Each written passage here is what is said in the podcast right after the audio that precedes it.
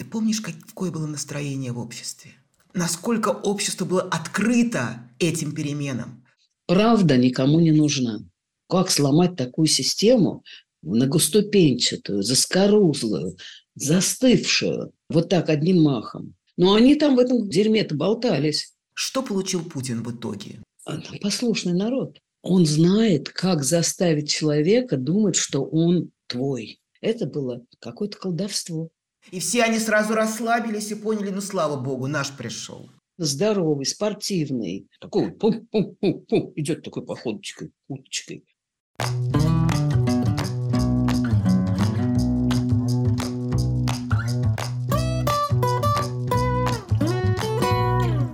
Добрый вечер, дорогие друзья, дорогие зрители, дорогие подписчики нашего канала. Это канал The Insider Life. Меня зовут Ксения Ларина. И, как обычно, каждую неделю мы встречаемся с людьми, чье мнение нам важно, и, надеемся, вам тоже. Плаваем э, между различными эпохами и временами для того, чтобы понять, почему все это с нами произошло. Вот очень хороший вопрос для сегодняшнего воспоминания, для сегодняшнего мемуара. Вспоминаем события 93 -го года. 30 лет назад по-разному трактуют и называют даже эти события в различных статьях исторических. Кто-то называет это черным октябрем, кто-то называет расстрелом Белого дома, кто-то политическим кризисом. Не знаю. Я это называю попыткой фашистского переворота. Не знаю, согласится ли со мной моя сегодняшняя собеседница и гостья. Это журналист Мария Слоним. Маша, приветствую тебя. Здравствуй. Здравствуй, Ксюша. Маша в те поры, что называется, далекие, работала в BBC и была корреспондентом русской службы BBC. И, собственно, и освещала все эти события как политический журналист, как спецкор английской компании. Давай рассказывай. Первый вопрос. Как ты это называешь, эти события, когда ты хочешь о чем-то сказать, а это было, что это было? Это было, я не могу сказать, что это был фашистский путч. И я не могу сказать, что это переворот. Я могу сказать, что это Ельцин упредил переворот. Совершив собственный переворот, скажем так, конституционный. Он нарушил Конституцию, я согласна с этим. Какой был выход у него тогда, я не знаю. Я все это видела, так сказать, своими глазами. Изнутри И, причем сначала, да? Я видела это весь сентябрь. Мы весь сентябрь толкались вокруг, около, внутри Белого дома. Вначале мы ходили туда-обратно и как-то так смотрели, отслеживали и все. Мы были журналисты, которые вообще-то освещали до этого съезд народных депутатов. И даже собрались какую некоторую такую группу, клуб любителей съезда, потому что нам очень нравилось сидеть вот на этих съездах, нам нравилась наша компания, скажем так. Мы сидели в дворце съездов на съезде и следили за тем, как это работает. А это, я должна сказать, в общем-то, худо-бедно как-то работало. Вы знаете, там принимали поправки. Ну, мы принимали поправки, это у нас называлось бежать за поправками, иногда там пипевали, там посылали кого-то из молодых за бутылкой. Но дело не в этом, там действительно шла какая-то работа парламентская. И нельзя сказать, что это был совершенно коммунистический орган. Не забываем, что там, во-первых, был Борис Ельцин депутатом, во-вторых, в-третьих, в-четвертых, была группа, блок центристов. Там, Коммунисты партия... за демократию, по-моему, так называлось. Да, там был Немцов, там был Шахрай. В общем, светлые личности на тот момент. Но, конечно, там было засилие коммунистов и прочее. Но, тем не менее, со скрипом там что-то проходило, там что-то происходило. Там была невидимость деятельности. Просто вот такой был орган, он устарел. Состав с одной стороны устарел, а с другой стороны вполне может быть он и отвечал политическому раскладу в стране. Когда говорят, я перескакиваю, конечно, но фашисты, фашистский путь, переворот и прочее, да, там ходили ужасные уже вокруг этого Белого дома фашистующие, фашисты, вооруженные там, они действительно заняли какие-то позиции, когда нас перестали уже туда, наших журналистов, пропускать. А некоторых уже не выпускали, как Нику Кусылу, которая осталась там на все время осады. Но ведь они же не на пустом месте взялись. Они представляли довольно значительную часть российского общества на тот момент. Опять же, я вот перекину как бы воспоминания на 91 год, после того путча, когда все были опьянены успехом, когда подавили ГКЧП и прочее, и все там говорили о победе демократии и прочее, я прочла через некоторое время какой-то соцопрос. Не знаю, не поручусь до 100%, так сказать, этой инфы и правдивости, но по тому соцопросу 30% поддержали Ельцина, 30% поддержали ГКЧП, это по всей стране, по всему Союзу тогда, да, и 30%, 40% болото. Ну, Люди было. было все равно, кто не знал, ну, в общем, не в курсе, а страна-то огромная, огромная. Тогда она была еще больше, там какое-то чудовище гигантское, да, где голова и где хвост. Пока до хвоста дошло, уже случился 93 год. К тому времени цены поднялись, народ обеднел действительно, реформы были жесткими и, наверное, наверное, правильными, то есть неизбежными. Народу это не объяснили. И у меня было такое ощущение и тогда, и сейчас, тем более уже оглядываясь назад, что, в общем-то, наши милые реформаторы, которых я очень люблю и лично, и уважал, и все, они в спешке, наверное, а может быть из-за какого-то ну, высокомерного отношения к народу, не успели, не потрудились как-то что-то разъяснить. Смысл этих реформ, что они делают, поговорить с ними, поговорить с ними по-человечески. Вот почему они лишают их, почему они страдают, за что они страдают. Поэтому к 93 году там собрались довольно-таки серьезные массы недовольных. И очень многие хлынули туда, а, к Белому дому, на Горбатый мост. Я их видела там, на эту набережную.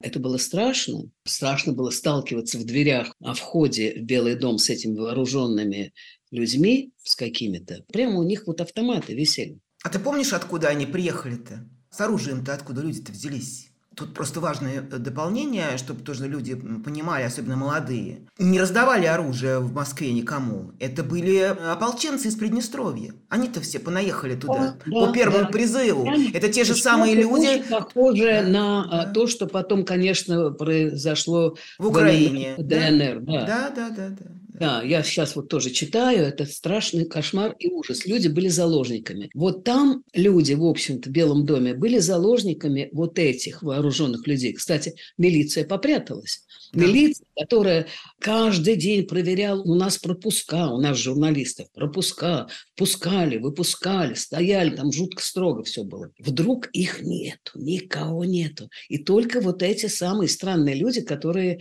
имели, как считали, что они имеют право нас пускать или не пускать. Ну ладно. Но, в общем-то, приехали-то еще люди поддержать их, невооруженные. Их электорат, грубо говоря, понимаешь? А он ведь был по стране, и нельзя ведь этого отрицать совершенно. Конечно. Так что вот эти фашистующие возникли не на пустом месте. Сейчас, оглядываясь назад, можно сейчас говорить, ах, надо было делать так, сяк, и прочее. Ельцину уже, чтобы разрубить вот этот самый Гордиев узел, что ли, эту жуткую проблему двоевластия, которая сложилась в стране, потому что это Верховный Совет, ну, как мы знаем, там с этим, с Булатовым, Рудским и прочее, с э, Макашовым, который стал министром обороны вдруг у них, он же опирается на какие-то вот эти темные недовольные массы, и что у них есть шанс победить. Откуда пришло оружие? Понятно, что оно пришло оттуда, из Приднестровья, но дело даже не в том, не в оружии, а в том, что вот эти люди ломанулись, и уже Ельцину и его команде пришлось, а, поскольку заранее это не было продумано вообще, как, как разрешить проблему двоевластия, а на ходу подметки рвать, грубо говоря. Вдруг в самый разгар упразднять Верховный Совет – как бы избранный орган, а он действительно был в каком-то смысле, это все-таки, ну, понятно, что это по той старой конституции созданной, но это был, ну, по конституции, другой это не был конституции, по той конституции это был законный орган законодательной власти. Президент олицетворял собой исполнительную власть. Когда они вошли в клинч, в общем-то, было поздно что-то делать. То есть, наверное, это единственный способ был Ой, я даже не знаю. Вот этот э, указ э, 1400, а потом постановление, вот это вот просто символи... Постановление Верховного Совета, указ отменял э, э, Верховный Совет, а Верховный Совет постановление отменял президента. И что? Но ну, это был как бы последний уже э, отчаянный это шаг. Погоня. Да. Это была последняя, да, да. Э, это заседание в темноте, Бронежилеты раздали тогда, я помню, они все бронежилеты, раздали, кстати, всем, и журналистам, которые там оказались внутри, вот Ника Куцилы, Ирины Навели, э, Интерфакс. И ты тоже была а, в бронежилете? Нет, мы же не были внутри. Второго нас не пускали, мы поехали ко мне на дачу, там группа товарищей, отдохнуть немножко, потому что мы немножко это, перенапряглись от всего. Ну, а с утра третьего как раз вернулись. Уже ну, видим, там были вокруг где-то Горбатый мост, куда можно было подойти.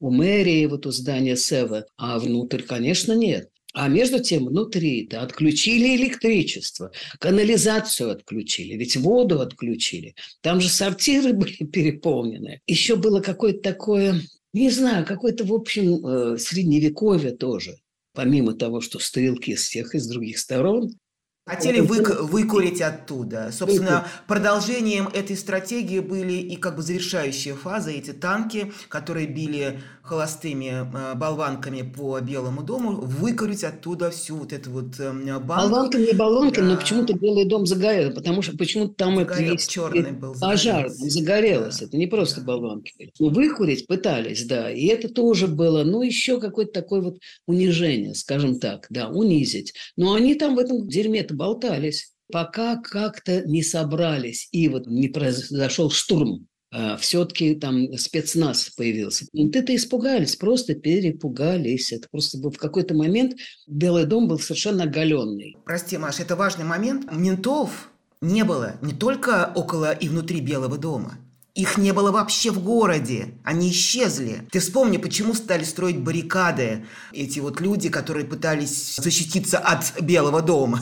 Не Белый дом защитить, а от него защититься. Да-да. Именно потому, что не было никакой милиции в городе. И она просто вся исчезла. Он, а да. Эхо Москвы они охраняли. Эхо Москвы Эхо построили Москвы. баррикады. Когда выступил, призвал людей да. к, прийти к Моссовету. И я тогда подумала, что он очень рискует, вызывая безоружных людей прийти на защиту госоргана, но все-таки. В общем, но это был риск большой. Нет, понятно, известно теперь, что там складывали в парламентском центре, это, по-моему, на Цветном бульваре где-то было, был склад оружия, который да. готов к перевороту.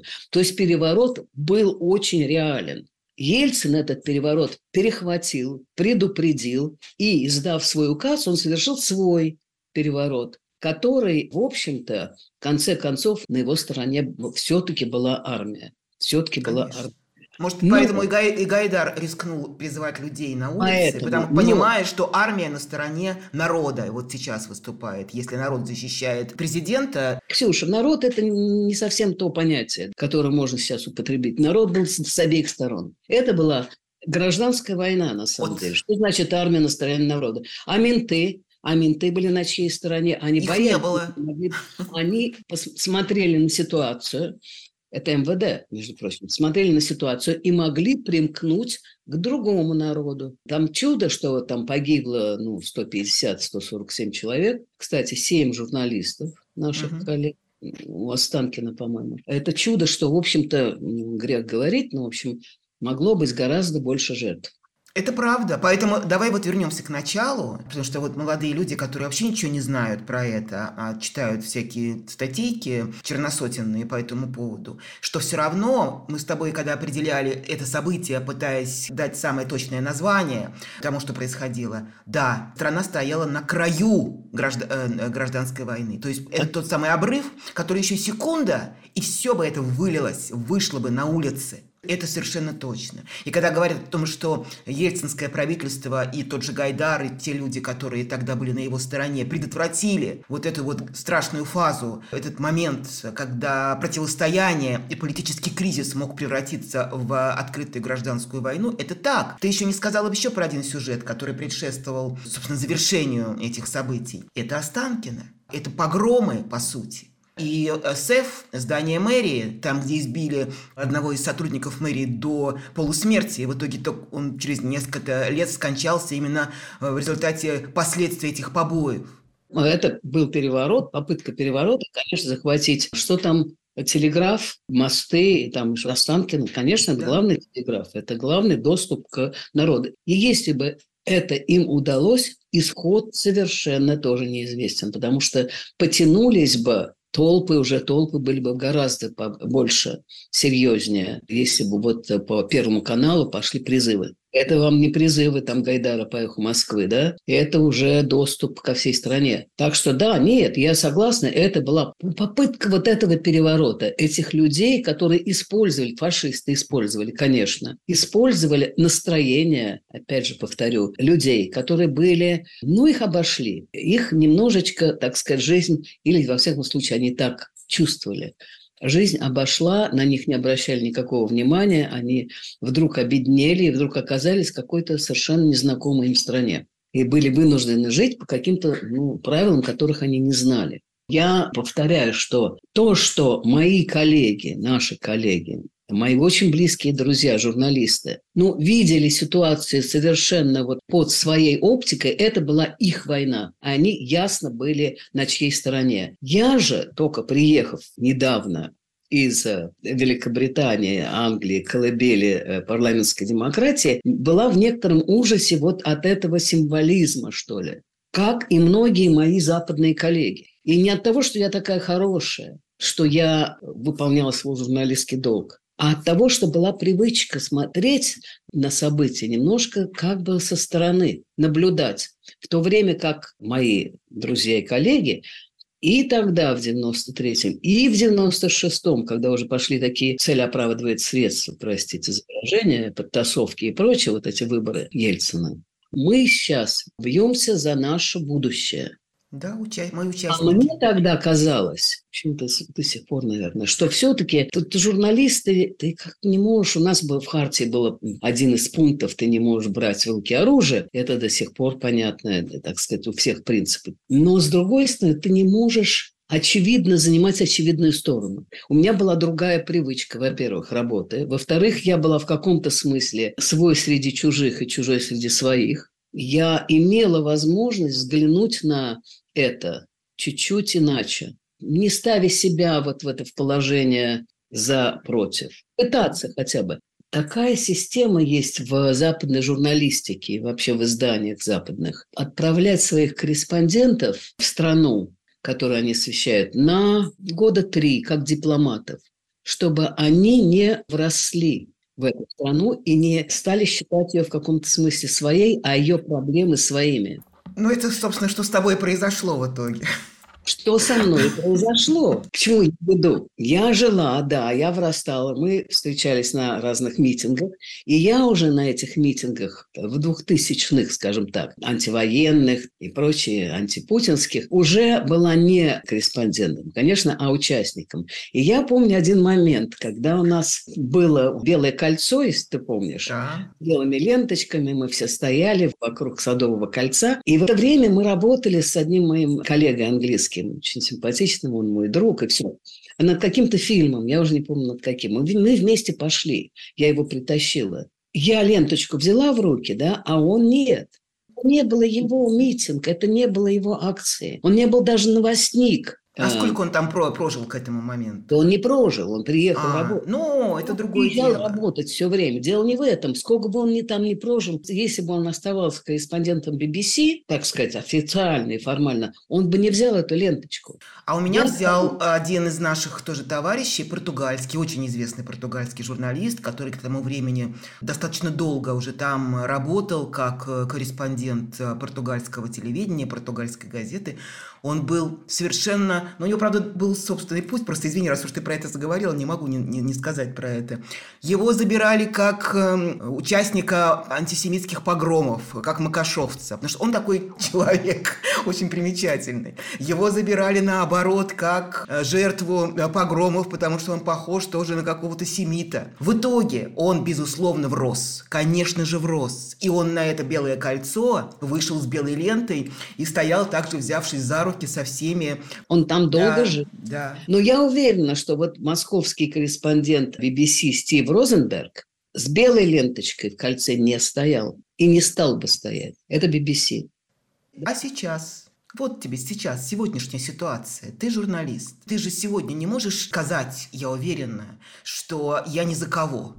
Тем более, что я знаю, за кого ты в сегодняшней Нет, я этого не военной могу ситуации. Конечно. И я тебе должна сказать, что журналист-корреспонденты BBC, например, я читаю их репортажи, корреспонденты британских газет, которые работают в Украине, а их очень много, не скрывают своего ужаса от того, что совершают российские войска от Мариуполя, Бучи и прочее. Конечно, они не скрывают своего ужаса, но при этом это не те эмоциональные, так сказать, репортажи, которые могли бы быть, если бы нас пускали в Украину освещать эту войну. Это все-таки это журналисты, которые пытаются увидеть все своими глазами, описать и не давать эмоционального окраса. Они война. будут говорить о дружественном огне, когда есть подозрение, что это была, скажем, украинская ракета, которая случайно попала, да, на рынок или куда-то. Это украинская ракета, возможно. То есть они будут говорить, возможно, по некоторым данным будут привозить какие-то свидетельства, чего может быть российский журналист, который абсолютно 100% за Украину, да, ну, может быть, не стал бы делать, скажем так, будем мягко говорить. Я думаю, если бы я работала там на BBC, я бы, да, могла. У меня э, российского гражданства 75 года нету. У меня британское гражданство все это время. И я бы формально могла по- поехать туда. Сейчас я бы даже не знаю, как это было бы. Но вспомним, скажем, чеченскую войну. Вот в чеченскую, в первую чеченскую, журналисты имели возможность видеть ту войну со всех сторон и даже освещать ее со всех сторон. Хотя симпатии большинства были на стороне малого народа, которого большой, на которого большой напал, да, это Чечня. Но мы могли работать и с той, и с другой стороны, и видеть войну и там, и там. И, конечно, Чечня, Дудаев и прочие выиграли, потому что они пускали журналистов к себе. Журналисты, в общем-то, были на их стороне, и они выиграли информационную войну. Ко второй чеченской войне. Российская власть, так сказать, сделала выводы и перестала пускать журналистов, таких не, не, не, неучтенных, всякие компании просто так приезжающие. Мы же просто садились в самолет, ехали до Минвод и потом там добирались до Назрани как-то еще. Поэтому нужна была уже аккредитация, чтобы освещать войну в Чечне. Вторая чеченская – это уже путинская война. Это Это, другое, вре- другое время. И велась по-другому, и освещалась по-другому. Абсолютно, абсолютно. Я с BBC работала, с Channel 4, и мы подавали на аккредитацию, мы ее ни разу не получали. Потому что они смотрели, ах, так вы делали вот это, это, это, это, не-не-не. Сделали выводы. Журналистов нельзя просто так вот пускать. Сразу хочу спросить тебя, Маш, потому что если мы вспомнили чеченскую войну, первую особенно чеченскую, ведь отношение тогда к нашим мальчикам было в высшей степени сочувственное, ты вспомни. Несмотря на то, что, безусловно, нормальный человек, как и нормальный журналист э, российский, свободный, независимый, конечно же, был на стороне малого народа, как ты говоришь, который сражался за свою независимость и свободу. То, что туда кидали, этот Грачев кидал туда срочников, 18-летних детей, вот и это вызывало чувство невероятного ну, ужаса и сопереживания. И старались говорить про это очень много. Что мы делали Он- тогда? Мы это говорили вслух. А он, помнишь, э, знаменитая его фраза Грачева, когда он сказал где-то в каком-то своем публичном выступлении, что наши мальчики погибают с улыбкой ну- на губах. С улыбкой на губах. Это Да, речь да. шла о 18-летних детях, которых туда бросили. А мы знаем, а мы видели. А, И это страшно. И мы помогали, ну как, писали об э, матерях, которые приезжали искать своих мальчиков. Им очень всем все сочувствовали, и мальчикам сочувствовали, конечно. А это была другая война, это была другая война. А интересно, почему вот тогда от мальчиков не требовали, чтобы они отказывались идти да, на эту войну? Как-то вдруг, чтобы у них вот проснулось это гражданское сознание, что твоя страна давит. Нет, такого не было, да. Независимости или попытки независимости. Нет, такого не было. Ну, может, потому что как-то допускалось, что, ага, вот Россия, да, борется с сепаратистами. Нужно было восстановление конституционного порядка. Да, да, да, операция, это то же самое. Так да. было в конце концов, если так вот к этому пытаться точно, так сказать, определить. Это же не была война, это же внутри... Контртеррористическая операция. Контртеррористическое восстановление конституционного порядка. Но, в общем, тогда журналисты мы, мы, мы видели наших мальчиков и их страдания действительно, и идиотизм этот всего кошмара. Это и Шевчук да. приезжал, между прочим, тогда поддержать наших Кстати, мальчиков. да, пел им. И целый цикл у него есть песен потом на, на тему Чеченской войны. Мы все переживали за всех, потому что можно было ее видеть со всех сторон как следует. И обсуждать, и говорить об этом. Сейчас же невозможно. Это так. И я, кстати, еще напомню еще один интересный момент. Опять же, если мы говорим о журналистском сообществе.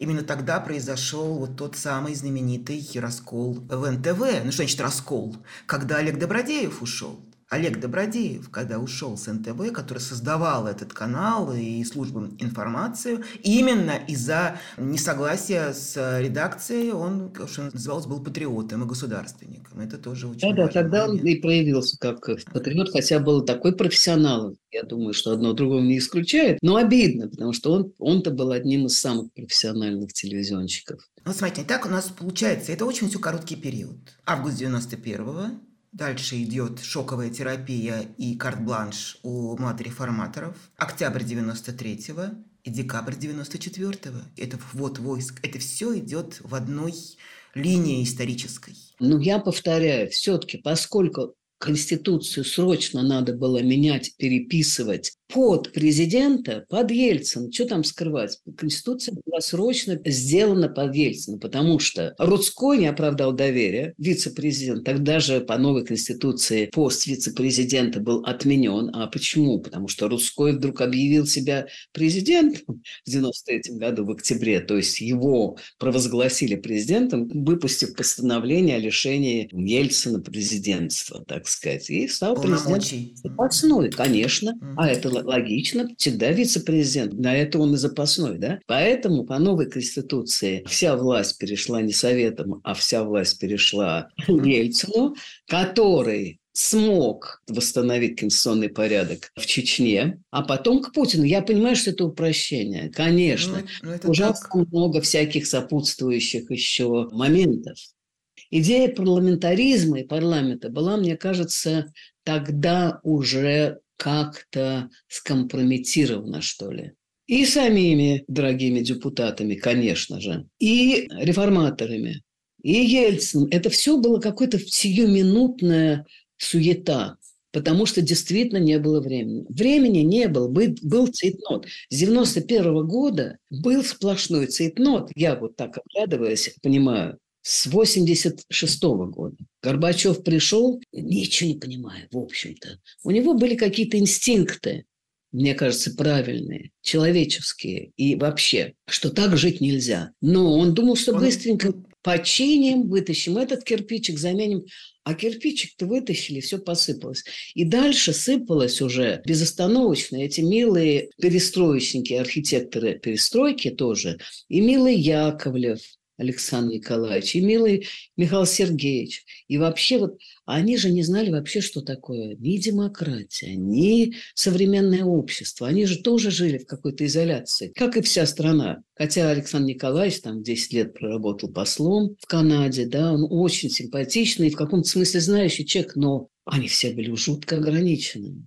Поэтому они вот на ходу что-то такое придумывали и подстраивались под ситуацию. А она, конечно, двигалась все время, потому что ну как сломать такую систему многоступенчатую, заскорузлую, застывшую, вот так одним махом? Невозможно. Когда все сыпется тебе на, на голову, ты что-то пытаешься здесь сделать. Не успели, конечно. Красиво было, конечно, памятник Дзержинскому сносить. Но ведь какие-то другие вещи надо было, более такие кардинальные, о них думать, что ли. Ну, там про архивы КГБ и прочее мы даже и не говорим. Тоже их надо было каким-то образом сохранять и опечатывать. Вся страна была пронизана ГБшниками в любом случае. Ну, в общем, надо было думать о конституционных каких-то изменениях более, так сказать, методично, что ли, а не вот так на ходу менять правила игры срочно. Я согласна, было очень мало времени. Все спешили, и не их вина во всем этом, конечно же. Потом, помимо того, что был цейтнот и не было времени, не было никакого опыта, ты права. Конечно. Плоть от плоти, э, номенклатуры и другой жизни не знали ни те, кто руководил Советским Союзом,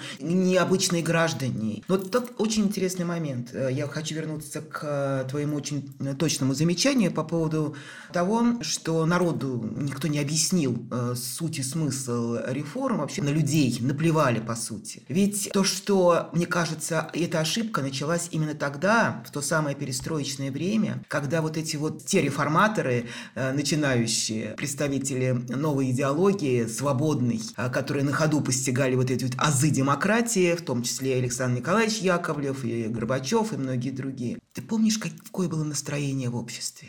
Насколько общество было открыто этим переменам? С какой благодарностью люди это восприняли.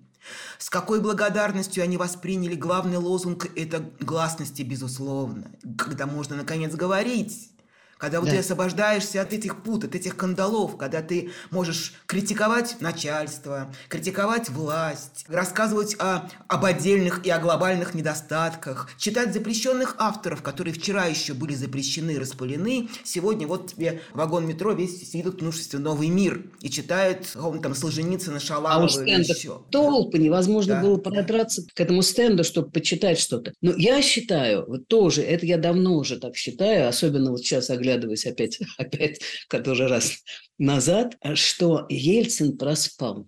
То настроение, о котором ты говоришь, если бы он подхватил его, да методично вел, за ним бы пошли. Я же видела, как за ним. Весь русский народ очень хочет за кем-то идти. Просто ему важно найти харизматика и за ним двигаться. В Ельцине был найден харизматик на тот момент. Ему верили. Там Горбачев, конечно, и вот он открыл это все, эти шлюзы и прочее. Но дальше, если бы Ельцин подхватил вот настроение этого, желание нового, он бы увел, ну, наверное, весь народ а, за собой. Он заснул, они почили на лаврах немножечко, запили, им понравились какие-то, комфорт, что ли, понравился вообще. Ну, контору-то никто не тронул, при этом это же тоже надо помнить, что ГБ осталось в неприкосновенности. Контора осталась, конечно. Вот этот самый инерцию подъема он не подхватил. Именно поэтому, хочу тебе сказать, в 93 году на стороне Белого дома оказались те, кто были на стороне Белого дома тогдашнего в 91-м. Потому что эти люди, как ты правильно сказала, они почувствовали себя обманутыми. Обмануты, о них не подумали, о них забыли. А еще, мне кажется, ведь проблема в москвоцентризме. То есть для всех, для них, ну, для нас тоже, конечно, в большой степени, Москва и Питер, Санкт-Петербург. Что там где-то там в провинции? Да ладно.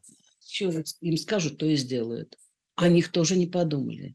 Я не знаю, сколько там вот пришло тогда к Белому дому поддержать Макашова и Баркашова москвичей, но если бы еще пару дней, провинция бы вся двинулась, регионы бы, все не все, но очень многие бы двинулись, просто потому что о них-то забыли больше всего. Потому что главное – это Москва и Санкт-Петербург.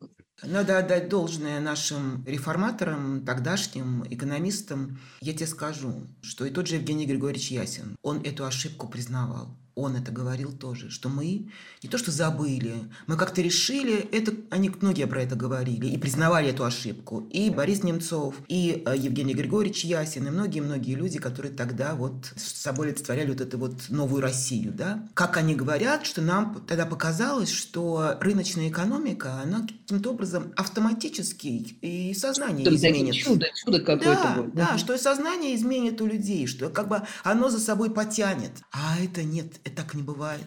Ну да. И, наверное, поэтому, скажем, в Польше удалось да, жесткие реформы, потом даже выборы нормальные, да, когда пришел коммунист, и страна не рухнула, она была маленькая. Она страна была компактная, очевидно, и моногенная, что ли. В отличие от России, Союз вначале, а потом Россия. Гигантское, гигантское чудовище, которое действительно не единое, действительно, в общем-то, не было времени. Все цветно, цветно, цветно, цветно. Это ужасно жалко, потому что теперь сколько потеряно, сколько пропущено. Да Сколько мы не вспоминали минувшие дни и говорили, если бы ДКБ все упущено навсегда. Маша, что получил Путин в итоге? Благодаря, в том числе, и вот тем историческим вехам, которые мы с тобой вспоминаем. Что он получил?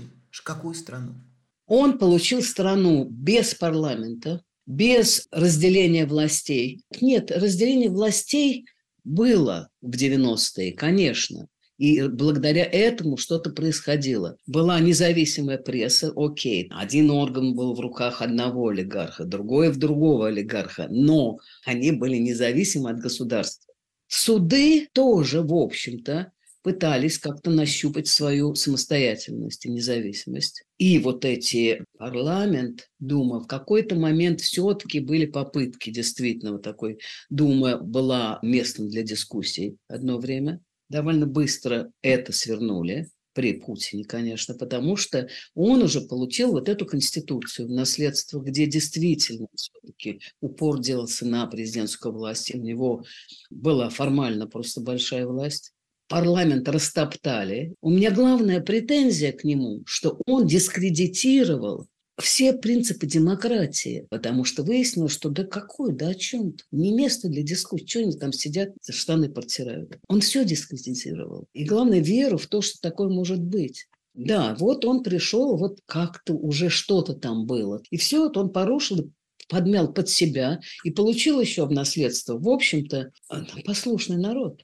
То Послуш... самое болото, про которое ты говорила, опора главная. Да, и, может быть, оно разрослось каком-то смысле по вине ошибок Ельцина. Ну и, конечно, нефть и вот эти самые фантастические цены на углеводороды. Он получил на, поначалу команду экономистов хорошую, которые действительно пытались, и он даже, будучи неуверенным в себе, он каким-то образом позволил им заняться экономикой это не политика, это не опасно. И они действительно этим занимались, и действительно что-то такое проклевывалось поначалу. А потом, когда увидел, что, боже, господи, ты, ты прям золотой дождь посыпался из-за цен на нефть и прочее. Да все можно, все можно. А страна-то была, конечно, склонна к коррупции. Страна, конечно, была пронизана ГБшниками, как кровеносная система была. И в итоге стал, встал даже во главе этой коррупционной системы, кровеносной, как ты говоришь. Да. Все они сразу расслабились и поняли, ну, слава богу, наш пришел. Наш пришел. Нас теперь не тронут, да. Задание выполнено, помнишь, как он пошел? Да, да, да, да, да. Только. Да, да. А действительно, он вначале-то был не уверен в себе, пока не подтянул вот это все и все эти ниточки, не овладел вот этой кровеносной системой, которая там была, но он еще не был ее хозяином. Кто он там был-то? Полковник, да, из-под Дрездена, помощник Собчака. И вдруг он тика-тика-тика-тика-тика. Отлично все получилось. Ну, деньги, деньги, деньги, деньги. И вот эти старые ниточки, которые потянулись, потянулись в Кремль. Задам на... сейчас тебе страшный вопрос. Почему его выбрали? И кто, собственно, его подсунул? Твой э, возможный э, вариант развития событий тогда, когда были какие-то, я помню, Аксененко, Степашин, да, вот такие люди в качестве возможных преемников. И вдруг чей-то взгляд остановился на этом человеке. Как это произошло? А я знаю это произошло. Не знаю, кто там, есть разные кандидаты на должность назначителя Путина, так сказать, премьера и потом президента. До этого. Сначала был глава ФСБ, потом премьер, потом, да. ну понятно. Он казался ужасно удобным. Он соглашатель, он знает, как заставить человека думать, что он твой. Он казался всем своим, безобидным, совсем безобидным, действительно сереньким таким человеком, который носил портфель за Собчаком, подтирал ему попу, был на каких-то мелких поручениях. Бегал ну, за поправками, да-да-да. Мы же помним фотографии эти вообще. Как Черкизов, наш общий друг, назвал «бледная моль». А расскажи, когда ты брала у него интервью, и потом вышла из заведения и позвонила тому же Андрею Черкизову, совершенно очарованная поведением Владимира Путина. Это был какой год? Давай вспомним. Околдованная. 2002 год. Путин пытается дружить с Западом. Это после, значит, 9-11, после вот того, как эти самолеты врезались в башни-близнецы, в общем, после этого чудовищного теракта. Весь мир объединился против вот этой угрозы терроризма. Путин, конечно, был ужасно доволен, потому что он стал говорить, да, и у нас, и да, борьба, в общем, надо всем вместе. Все вместе. Мы делали фильм для BBC «Борьба с терроризмом». И я добилась для этого фильма интервью с ним. Пришла в Кремль, не будучи его поклонницей, потому что ну, я знала там про КГБ, и меня никогда не вызывала восторгов эта организация, но пришла как, в общем, журналист. Это было не конфронтационное интервью совсем, а мне нужно было знать, как принималось то или иное решение, кто был посвящен, с кем советовались. И он очень радостно отвечал, ну, не на все, естественно, и там как-то он шутил, все. Создалось впечатление, что он точно знает, что, что я хочу услышать, что мы абсолютно на одной волне. Вот такое единение. Вот довольно длинное интервью было, как длиннее, чем нам обещали. Я вышла, вот это называется не очарованность, а околдованность. Я вышла абсолютно околдованная. Позвонила, у меня уже тогда мобильный был, конечно, позвонила Андрюша Черкизова. Я говорю, слушай, Андрей, ты не представляешь, ты знаешь, я вот сейчас только общалась, и это, знаешь, это наш человек. Он все понимает, он все видит, он думает, как мы. И он только проходит, а он демократ? Я говорю, нет, нет, же, дело не в этом. Это было как-то помешательство. Потом я рассказывала, и мне сказали, да, конечно, их этому учат в школе КГБ. Это называется вербовка. И потом мне рассказал Даренко тоже, что когда к нему пришел, ну, они встретились с Березовским, и э, тогда Берез говорит, слушай, потрясающе, мы его сейчас вот... Э. Сережа говорит, ну он же ГБшник. Говорит, неважно, неважно, он совершенно наш человек. Он думает, как мы, и по внутренней политике, и по внешней политике. И понимаешь, вот это через экран, по-моему, не передается. Да, сползло это через час или через два. Я думаю, боже, это, же, это было какое-то колдовство.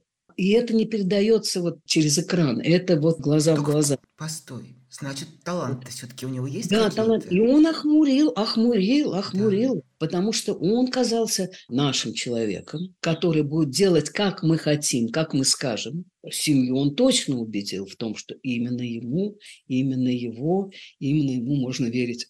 Из фильма Манского, когда они сидят и ждут результатов в выборах, и как они радуются, потому что его выбрали. Ой, набрал больше всех. Они действительно искренне думали, что он будет отстаивать их интересы, защищать, что правда. Указ номер один, он так сказать, вы, выполнил. Он не трогал семью президента. Что касается остальной страны, то не совсем так удачно получилось. Но выборы были, насколько я понимаю, помню, не фальсифицированные. Он реально выиграл тогда Конечно. эти выборы. В том еще и вина Бориса Ельцина, безусловно, что он пользовался огромным авторитетом и любовью все равно, несмотря на то, что он был уже в состоянии абсолютно разваленном и много чего уже успел натворить и себя дискредитировать э, как лидер демократических перемен, вообще как политика, как человек, все равно люди, которые ему доверяли, они этот кивок в сторону Путина, этот указующий перст, они восприняли, что да, надо. Ну, я тебе говорю, моя мать так проголосовала единственный раз за